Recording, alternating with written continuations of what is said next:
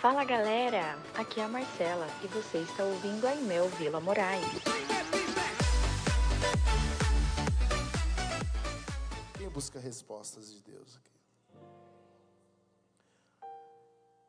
E eu gostaria de compartilhar nessa manhã algumas coisas que Deus colocou em meu coração a respeito dessa busca, a respeito dessa resposta, a respeito dessa perspectiva que nas nossas vidas muitas vezes a gente acha que é uma verdade absoluta, mas é uma verdade relativa. Tudo pode mudar, tudo pode acontecer diferente. E eu costumo dizer que todas as vezes que eu vou pregar sobre algum tema, Deus permite eu viver alguma situação daquilo que eu vou falar. E não está no boletim porque aconteceu essa noite, essa madrugada, então não está aqui.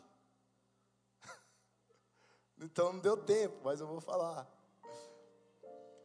Né? Eu mandei o sermão para o Mares na quarta-feira, depois do almoço.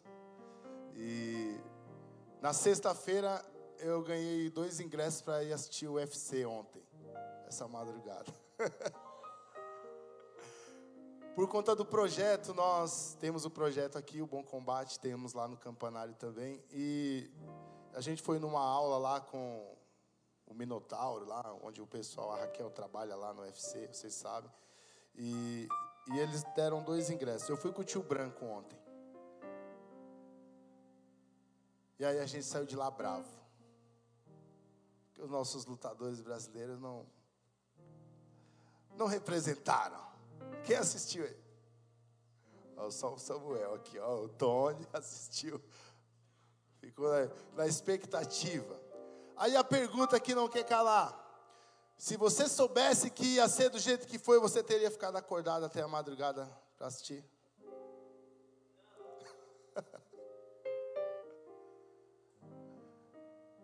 Quando você sai com o seu carro de manhã de casa para trabalhar, você não sai com essa certeza de que você não vai voltar ou que vai acontecer alguma coisa você simplesmente vai trabalhar. Simplesmente você vai. É ou não é? Só que quando acontece alguma coisa, alguém bate em você, você bate em alguém, você fala: Eu não deveria ter. Como que é? Eu não deveria ter saído de casa. Ou senão a gente cantava, falaria: Ai, se eu soubesse, né? O baixo que gosta de falar isso, para o irmão João Bess. Ai, se eu soubesse. É verdade ou não é? Então, dentro dessa perspectiva, peço por gentileza que você abra sua Bíblia no livro do profeta Isaías. O título da mensagem não fala sobre a pessoa. O título da mensagem diz epitáfio. Todos sabem o que é epitáfio? Epitáfio a gente tem um memorial aqui no salão social. É, quando foi feita a primeira reforma, não essa aqui. De repente alguém vai querer fazer uma agora com o nome do pastor Rodrigo, né? Na segunda reforma. Né? Ele não vai querer, mas tudo bem. Normalmente o epitáfio é, é uma lápide, é quando uma pessoa morre e a gente coloca lá uma lápide lá no túmulo. Então, em memória aquela pessoa, ou frase, uma frase de efeito. E o epitáfio é, seria essa a essência da palavra, ok? A gente tem um, uma aqui em nome do pastor Expedito, embora ele ainda esteja vivo. Não precisa ser só quando a pessoa morre, mas normalmente é usado quando a pessoa morre e aí você deixa lá um, um memorial daquela pessoa. Diz assim a palavra do Senhor em Isaías capítulo 38. Por esse tempo, Ezequias adoeceu de uma enfermidade mortal. O profeta Isaías, filho de Amós, foi avisá-lo e lhe disse: Assim diz o Senhor: ponha em ordem a sua casa, porque você morrerá, você não vai escapar. Então Ezequias virou o rosto para a parede e orou ao Senhor. Ezequias disse: Ó Senhor, Lembra-te de que andei diante de ti com fidelidade, com o coração íntegro, e fiz o que era reto aos teus olhos. E Ezequias chorou amargamente. Então a palavra do Senhor veio a Isaías dizendo: Vá e diga a Ezequias: Assim diz o Senhor, o Deus de Davi, do seu pai. Ouvi a sua oração e vi as suas lágrimas, e acrescentarei 15 anos à sua vida. Livrarei das mãos do rei da Síria tanto você quanto essa cidade. Eu defenderei esta cidade. Este é o sinal que você receberá do Senhor para indicar que ele cumprirá o que prometeu. Eis que farei retroceder dez graus a sombra da lança, da, a sombra lançada pelo sol declinante do relógio de Acás. Assim o sol retrocedeu os dez graus que já havia declinado. Amém? Fala para o seu irmão: o Senhor é um Deus de milagre.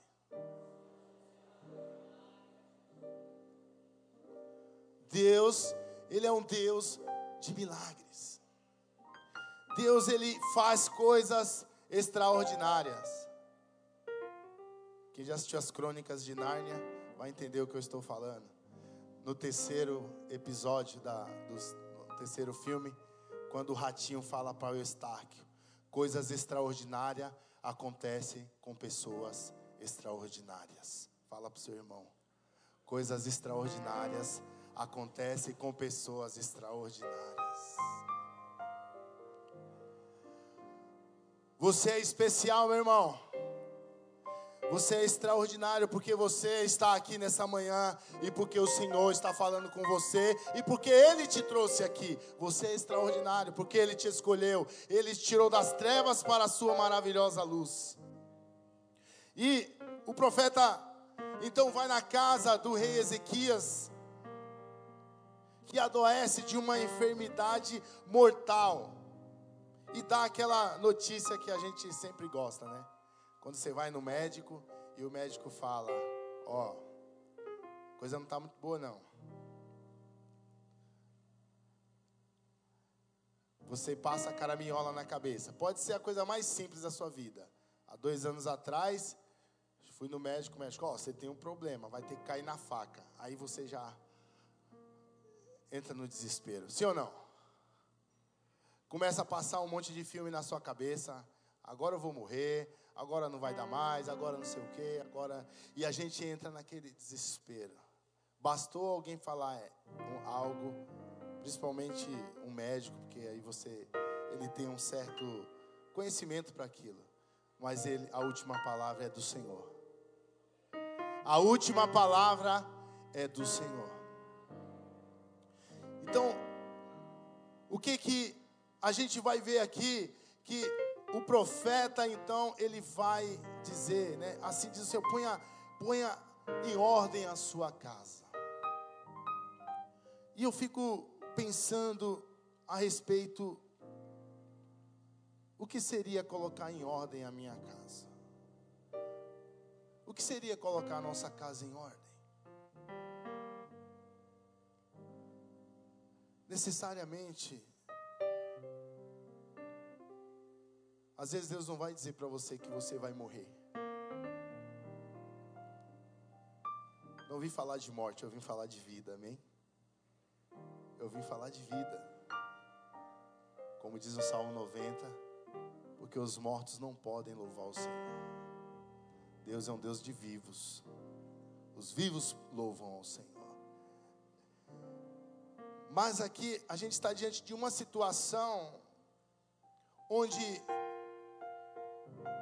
como nós cantamos a última canção, quando tudo era incerto. Eu não pedi nada a ninguém, deixa ela no jeito aí no final a gente cantar de novo. Glória a Deus por isso.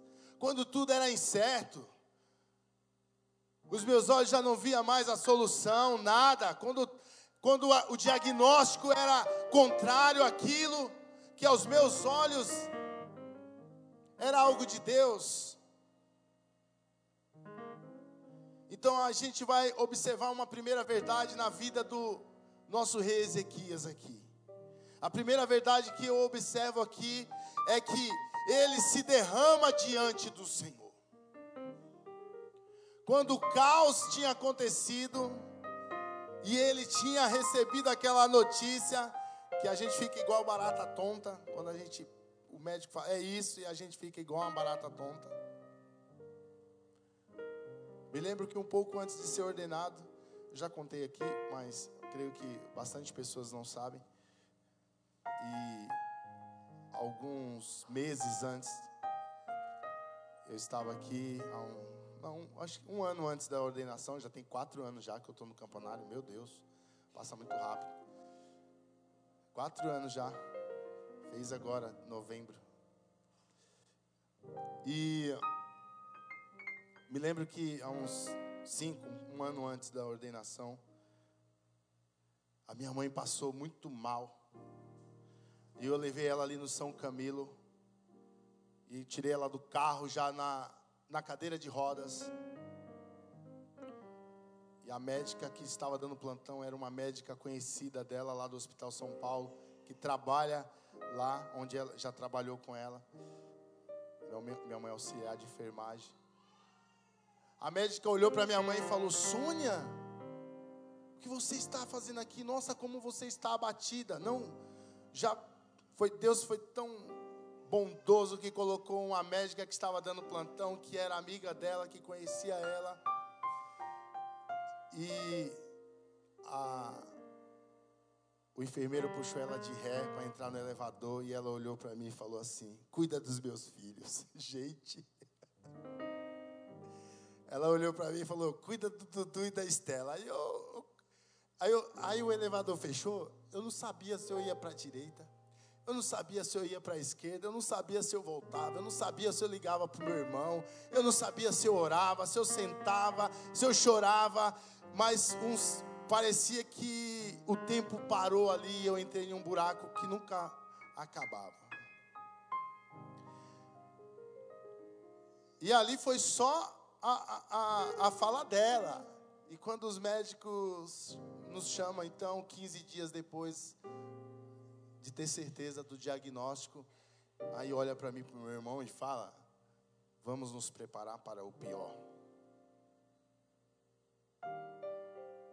O quadro, sua mãe tem mieloma múltiplo, mas nós vamos tratar, já estamos medicando e tal. E a Cris, lembra, né? A Cris trabalha lá. Ela às vezes via minha mãe lá no hospital. E foi complicado. Foi uma situação como a de Ezequias, onde o desespero tomou conta. Mas essa primeira lição que eu quero compartilhar com os irmãos é que o fato de vir um diagnóstico, talvez não o melhor, você não deve deixar de se derramar diante da presença de Deus. Então se derrame diante de Deus, se derrame diante dele, porque ele sim é rico em misericórdia. Ainda que a resposta não seja a resposta que você quer ouvir, porque a última palavra é a dele. Nada contra, abre aspas, nada contra. Eu já ouvi muitas pregações sobre essa passagem. Já vi aqui, em outros, em outros lugares. E às vezes as, os, as pessoas que vão pregar se focam na, na questão de dizer é, que Ezequias deveria ter aceitado a morte de Deus. Porque depois dos 15 anos que ele viveu, foi tão desgosto dos filhos, não sei o que e tal. É verdade, mas voltando ao exemplo que eu dei do carro, quando você sai de manhã, você deixa de ir trabalhar porque você tem medo de morrer? Ou você vai trabalhar? A gente fala isso da vida de Ezequias porque a gente lê a história, mas ele que estava vivendo, ele não sabia, ele não podia escolher pelos filhos dele. Tanto é que nos primeiros versículos a gente vai ver ele, o Senhor falando: Eu vou te dar 15 anos e ainda vou livrar o povo. Deus livrou o povo, Deus ainda livra o povo dele. E aí a gente pode ver em 2 Reis, capítulo 18. Volte lá um pouquinho na sua Bíblia, 2 Reis 18. Muitos vão dizer, segundo Reis 18, 5 6.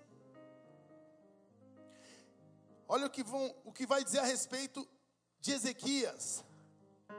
Ezequias confiou no Senhor de Deus de Israel, de maneira que não houve ninguém como ele todo, entre todos os reis de Judá, nem antes nem depois dele, porque se apegou ao Senhor e não deixou de segui-lo, e guardou os seus mandamentos, os mandamentos que o Senhor ordenou a Moisés.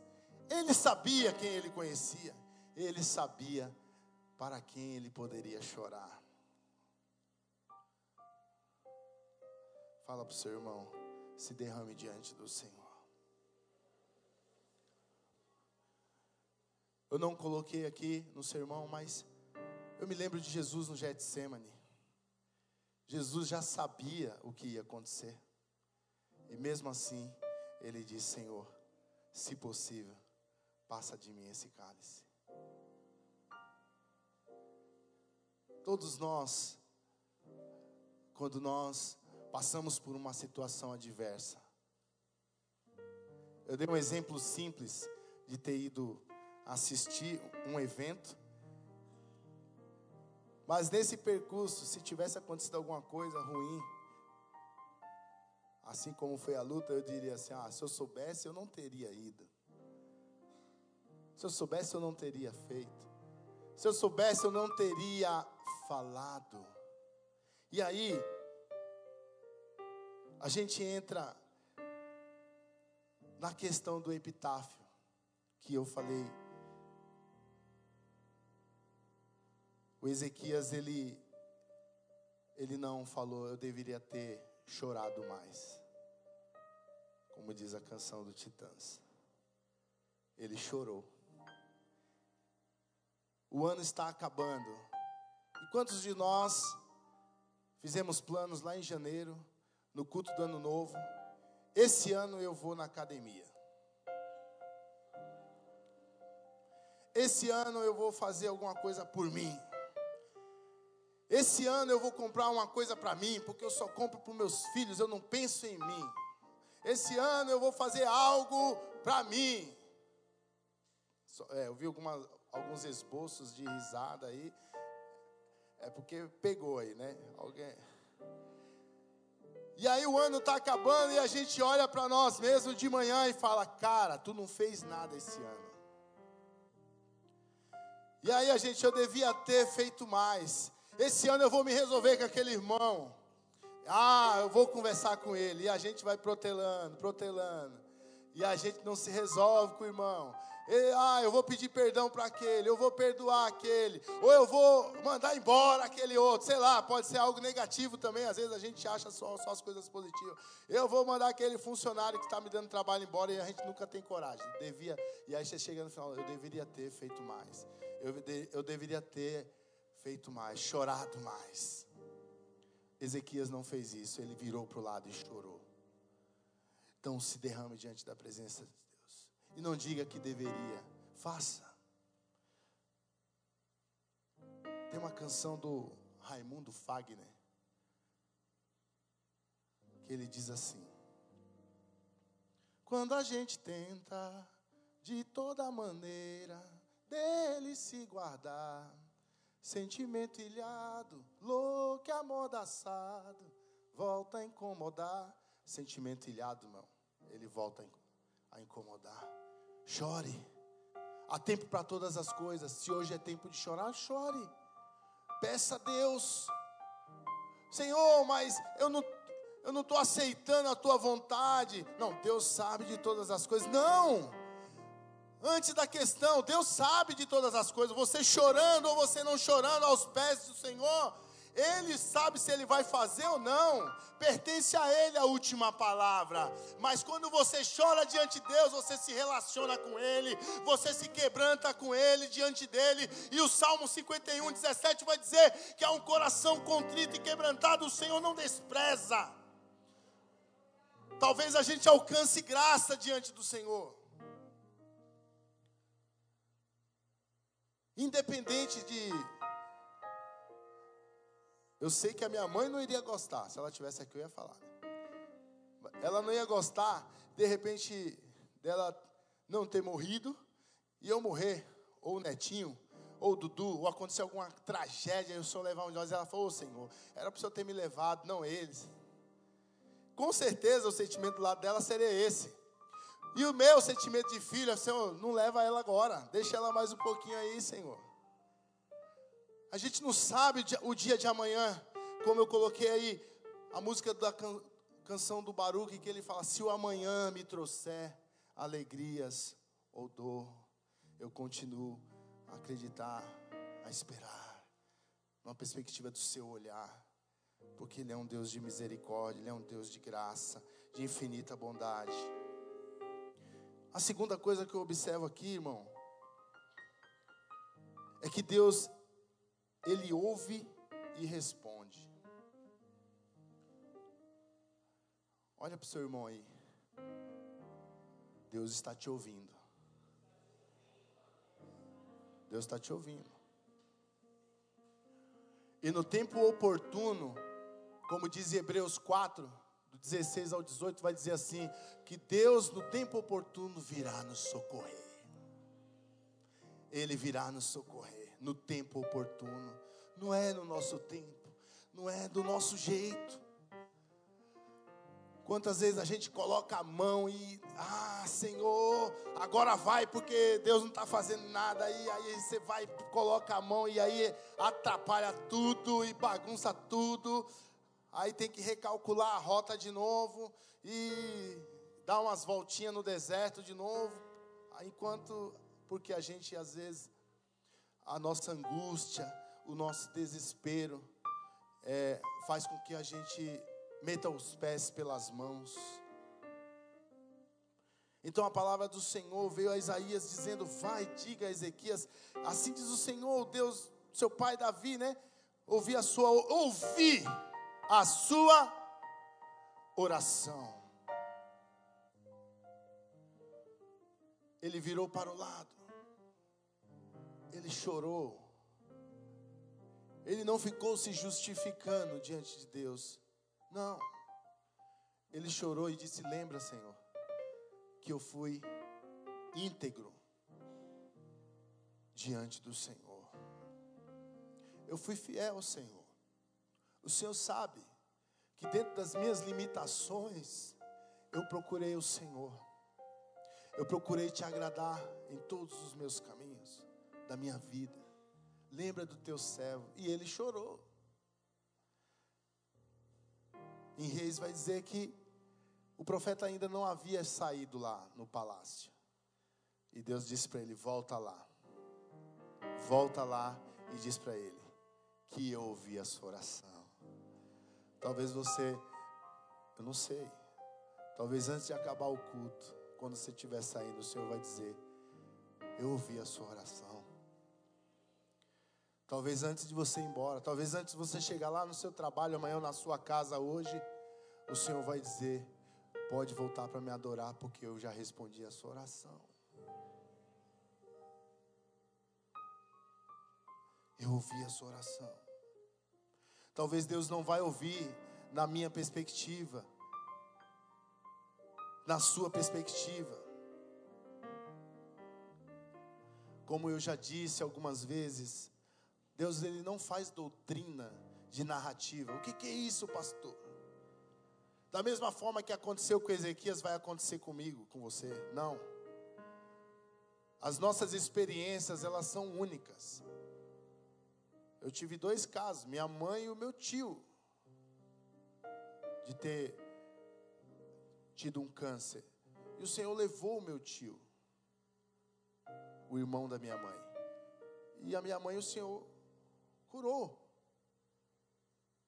Ela faz acompanhamento mês a mês, tal, para ficar de olho. Mas ela está aí já, Deus já deu cinco anos para ela.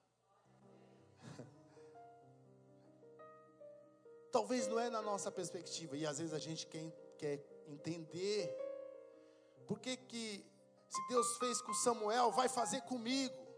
Talvez não na mesma perspectiva, na mesma intensidade, mas o valor daquilo, o que o Senhor tem preparado para aqueles que Ele ama, como diz a Sua palavra, é infinitamente maior. Porque esses leves momentos de tribulação que vocês têm passado, não há de se comparar com o peso de glória que vai se revelar.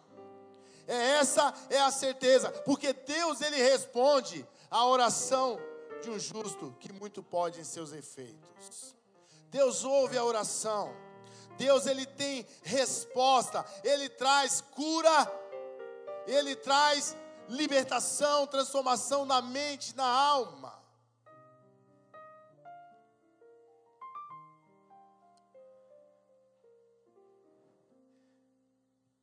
É interessante que Ezequias, ele era íntegro, ele era reto, ele era um homem que buscava a Deus. E a gente pode, dentro dessa questão de ouvir, a gente pode dizer assim: olha só, ele era um cara íntegro, Renatão.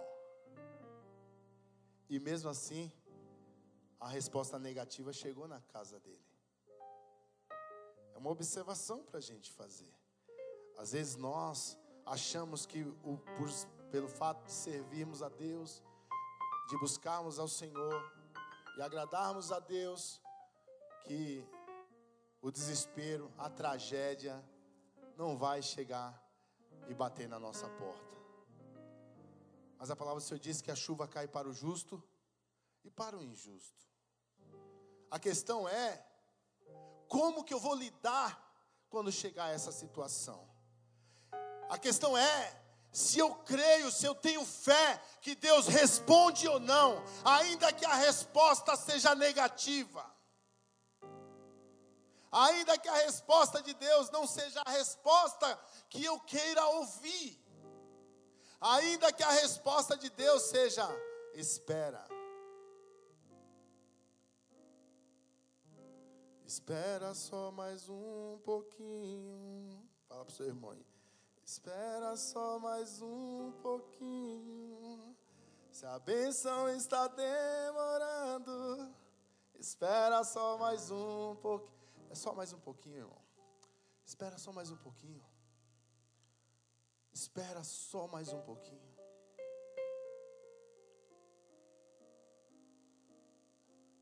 Sabe por que você deve esperar mais um pouquinho? Dá um sol. Se você já pensou em desistir, tenha fé e não pare de sorrir. Teu sofrer,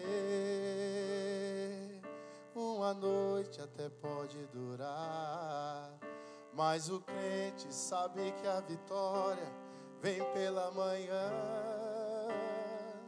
Olha, olha Ezequias, sol. Se chorar, chora nos pés do Senhor. Tem Jesus como teu. Canta pro seu irmão aí. Canta para ele. Teu sofrer uma noite até pode durar mas o crente sabe que a vitória vem pela manhã. Então cante assim, vou seguir os passos de Jesus, vou levar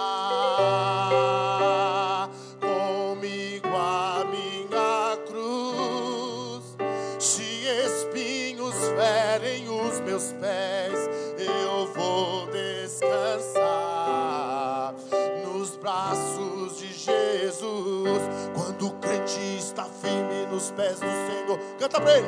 Ele passa pela prova cantando louvor, mas, mas tem que cair. Não deixa a cruz, mas leva até o fim. Se cair mil ao seu lado, ele não cede, não sempre está protegido por um batalhão. Deus dá ordem aos seus anjos,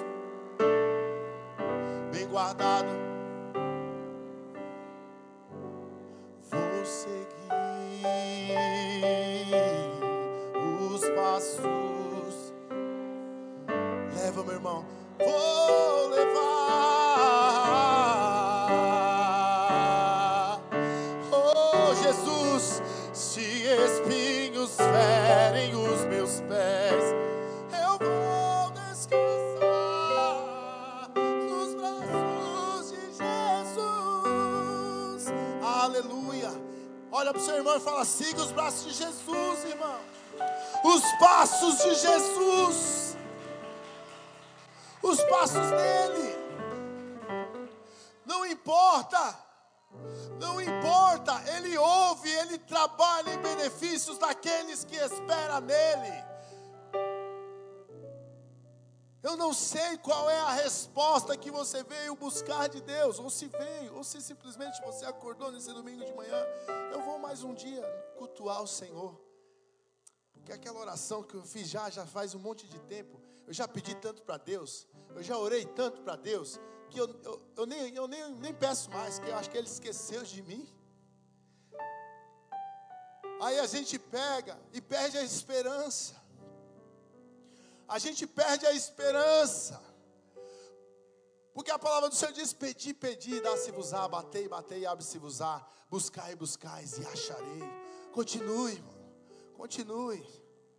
Faça igual adore, continue a nadar. Continue a nadar, irmão. Continue. Continue a nadar, irmão. Não desista. Não nade, nade e morra na praia. Continue a nadar. Continue a buscar. Continue a buscar essa resposta, porque Deus, Ele responde. Ele responde, talvez, como eu disse, não no meu tempo, nem no seu tempo, nem do nosso jeito, mas Ele responde, Ele sempre responde. Ele sempre responde.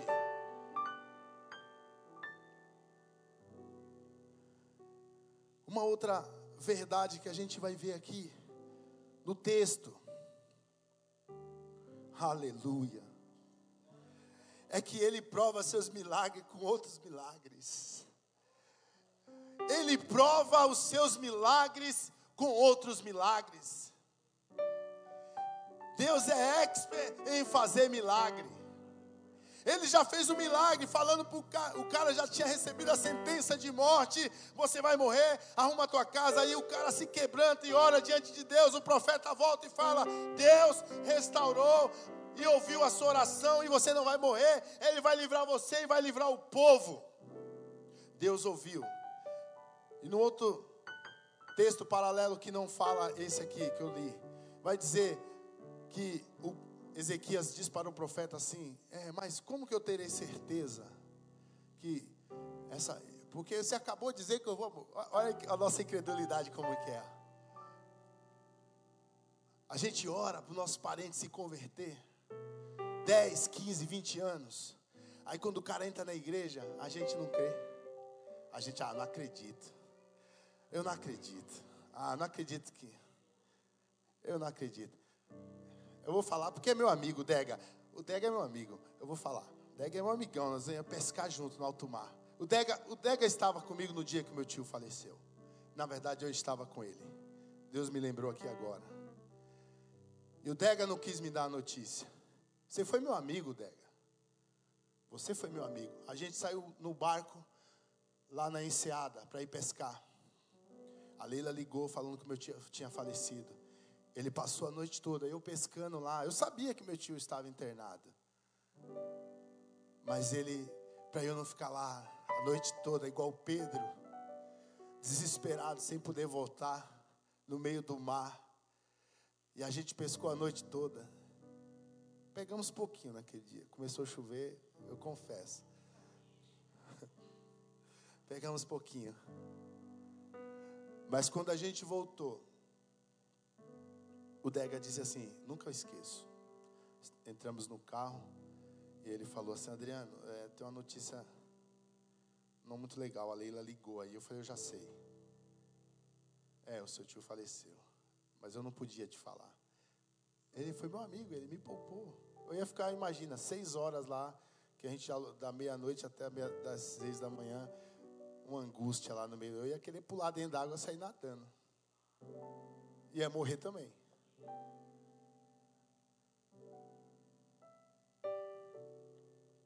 Mas Deus prova os seus milagres, fazendo outros milagres. Ele é expert em fazer milagres. E aí ele chega para ele e fala assim: Olha, você quer que o sol adiante ou atrasa? O rei olhou e falou: Ah, é, adiantar é fácil, né? Eu quero ver voltar. O sol retroceder 10 graus. E aí, pode conferir lá. E ele fez retroceder a sombra do sol do relógio de Acás. Porque ele prova os seus milagres, fazendo outros milagres. Tamanho é o amor dele para comigo, para contigo.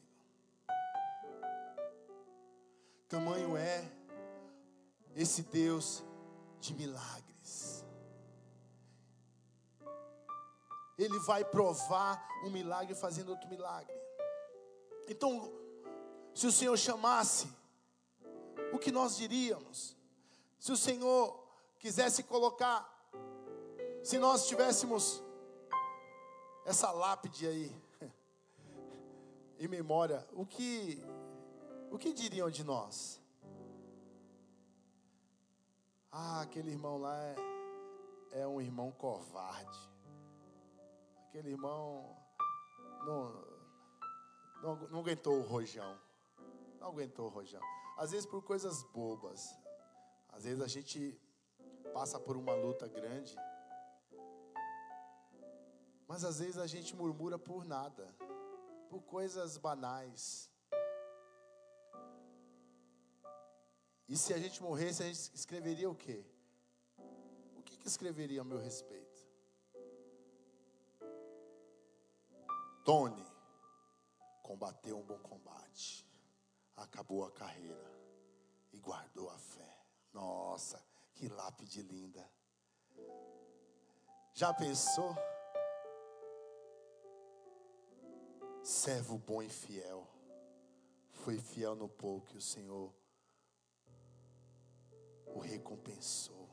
Olha quanta coisa. Eu fico imaginando. Hoje eu estou meio Cassiane hoje. Eu queria ir para lá, né? né? Se eu pudesse estar lá, não queria, né? Cara, imagina você no coral de anjo. Então, o que, que escreveria meu e o teu respeito, cara? O que, que escreveria? Aí a gente diria assim, né? Eu deveria ter arriscado.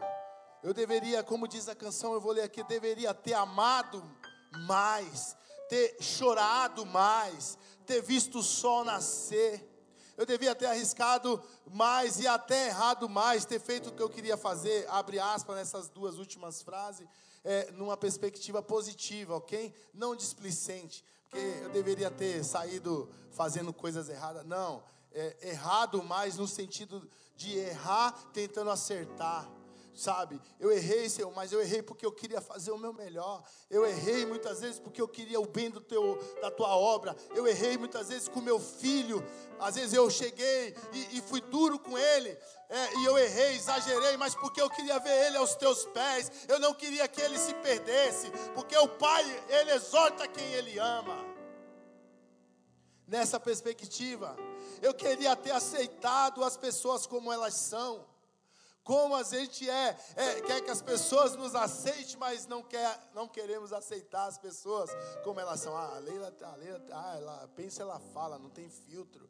Meu Deus, e pelo amor de Deus, e não dá, cara, põe um filtro aí. Quando vê, já falou, já magoou, já pá, pum, pá, e, e arrebentou. Eu queria ter aceitado as pessoas Cada um sabe a alegria e a dor que traz no coração. O acaso, abre aspas, Deus vai me proteger enquanto eu andar distraído.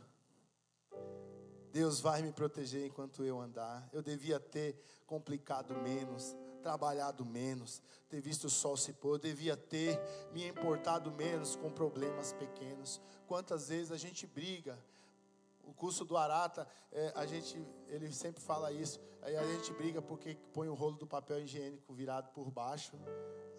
Ou aí vira, vira o rolo do papel por cima.